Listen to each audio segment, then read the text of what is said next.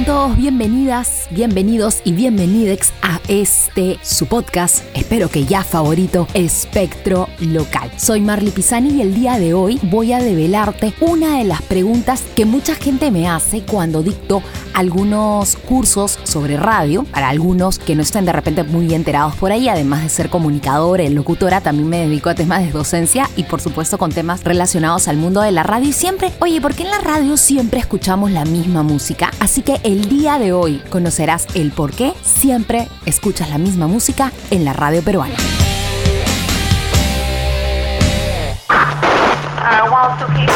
Initiate sequence. Empieza. Now. Espectro Local. Un espacio donde encontrarás variedad de elementos musicales, tendencias, conversas y mucho más. Explosions. Espectro Local con Marley Pisani. Here we go. Loading.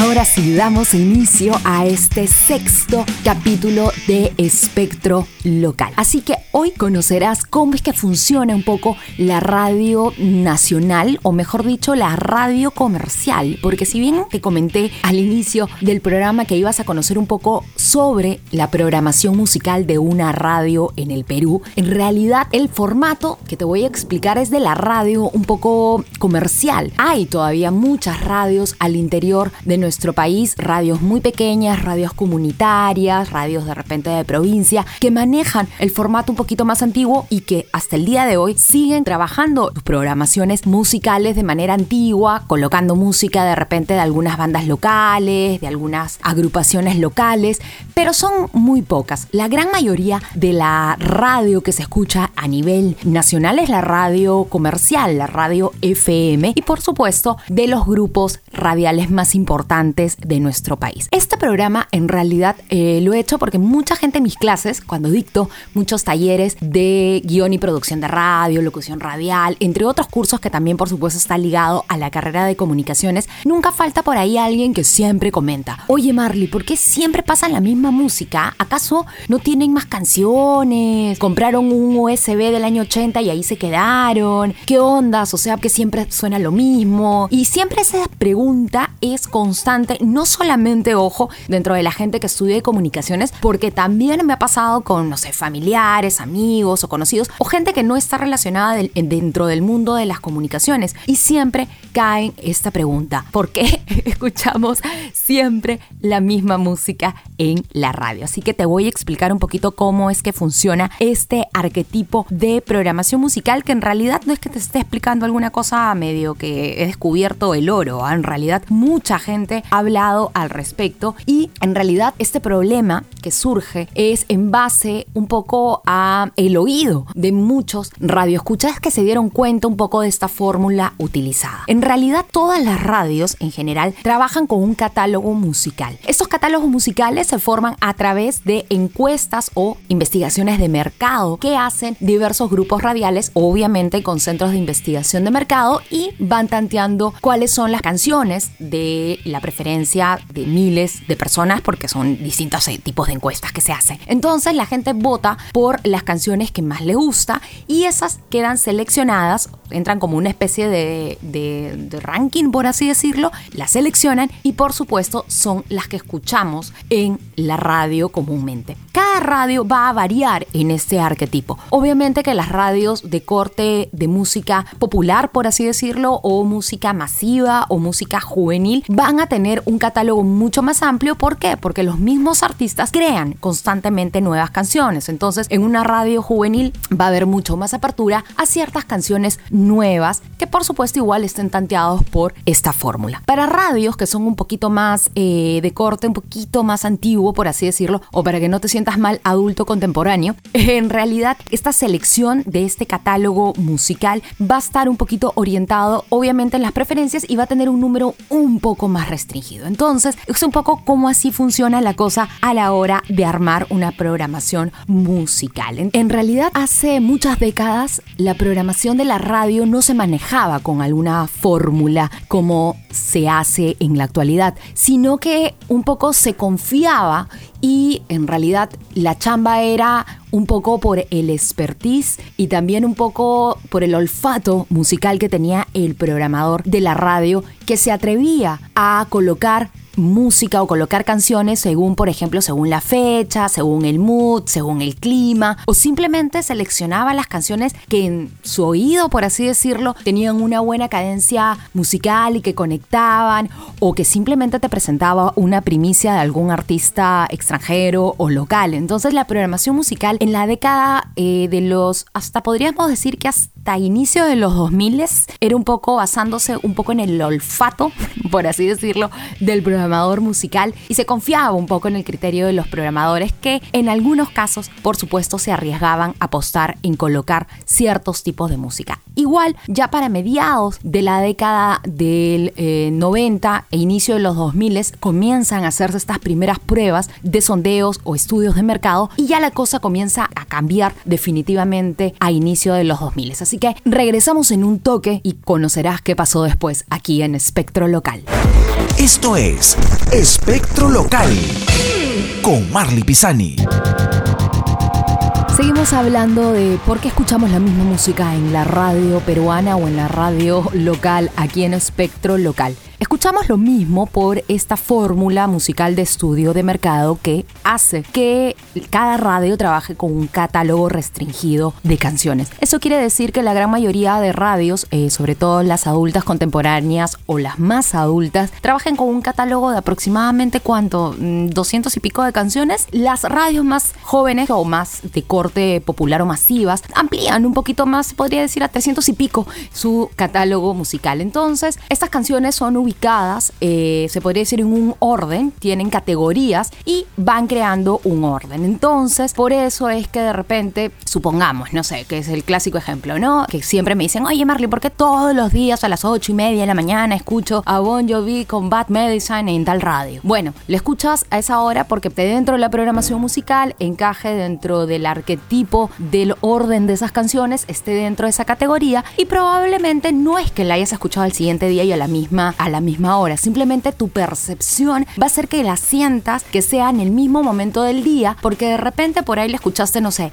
a las 7 y 30 de la mañana y el día siguiente le escuchas, no sé, de repente por ahí a las 8 y 45, pero la percepción es lo que hace que la gente ya reconozca estas canciones dentro de los mismos horarios o que simplemente ya en algunos casos la gente se sepa de memoria las programaciones musicales. Cada cierto tanto hacen algunos ajustes y hacen algunos ingresos de nuevas canciones. Lo que te estoy contando no es nada que no se haya develado antes. ¿ah? De acá no vayan a decir, ay, miren que en el podcast de Marley están revelando cosas que nadie sepa y está hablando del mundo de la radio, nunca antes dicho. No, para nada. Hay músicos, ex locutores de radio, ex programadores de radio, comunicadores eh, gente aficionada a la radio, entre otros personajes y personalidades que han hablado ya del tema y han expuesto esto, ¿no? Que por supuesto cae en una problemática a la hora de reconocernos a nosotros como consumidores de radio. En lo particular, a mí siempre me gustó la radio. Desde muy chica escuchaba música, escuchaba a mucha gente con la que he tenido oportunidad de trabajar o,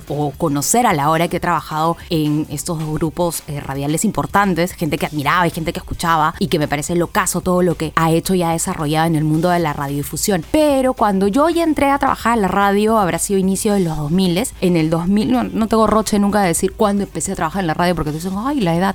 No, no me da roche. Empecé en el 2002, justo cuando estaba ya, había entrado a la universidad, tenía ya un año de haber ingresado y empecé a trabajar en Radio América, primera experiencia en radio. Entonces comencé a entender un poco de la fórmula, eh, empecé a entender un poco de estas cosas que ya se venían manejando, del tema de investigación de mercado, de temas de programación musical, porque obviamente yo siempre con otras personas que trabajamos, que éramos bastante jóvenes en esa época, llegábamos todos entusiastas con, oye, mira, escucha esta última canción de tal banda, es un temón. Decían, ay, ya, qué bonito, siguen escuchando en, tu Dixman, pues porque acá no va a sonar.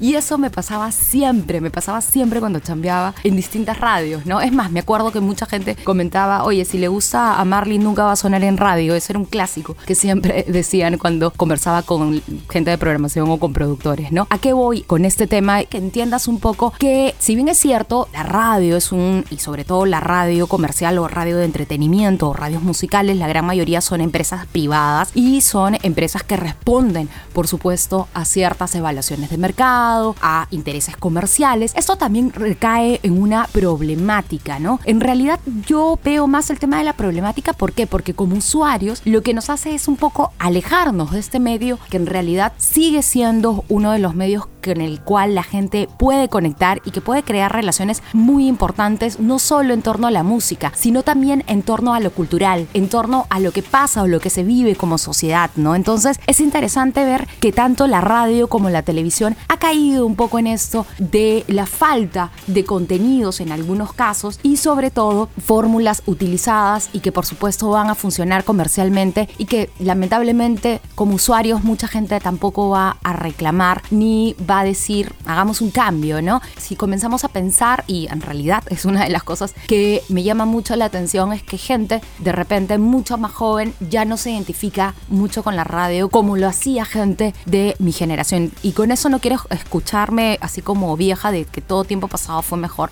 porque hay cosas bravasas que encuentras y escuchas en internet, pero creo que mucha gente ya no tiene mucha relación con la radio por estos motivos, ¿no? Por el tema musical. Así que una pausa y volvemos. Escuchas, Escuchas. Espectro Local.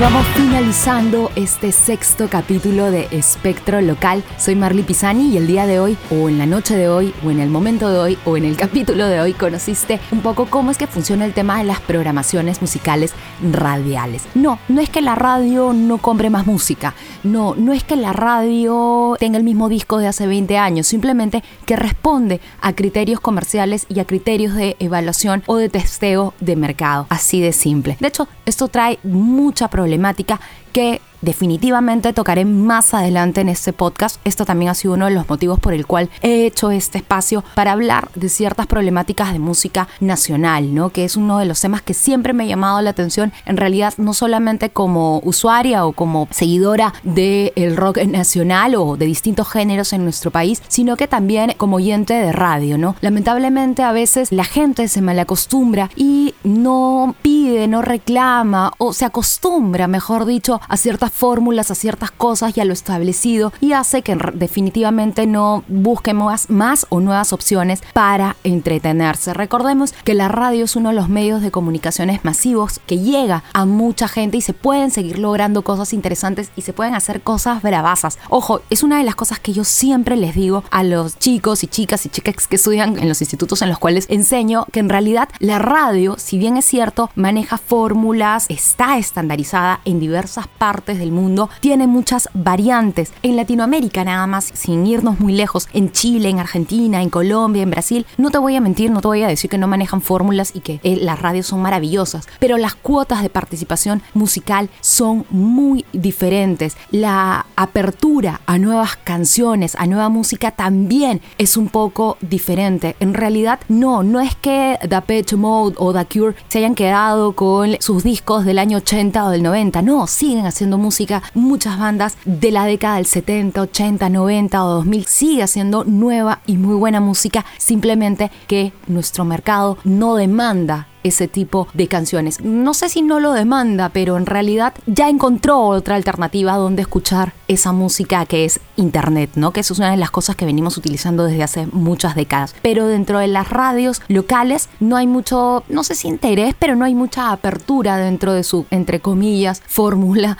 comercial o de investigación de mercado a la apertura de nuevas canciones o de nueva música, ya sea nacional o internacional. Así que eso te voy a estar comentando ya en otros programas. De hecho, vamos a conversar con gente también especialista del tema y también te voy a seguir contando un poco de mi experiencia, un poco el rubro del tema musical y sobre todo nacional, ya que también durante mucho tiempo manejé algunos programas de música nacional y algunos proyectos, así que estaremos conversando y develando un poco al respecto.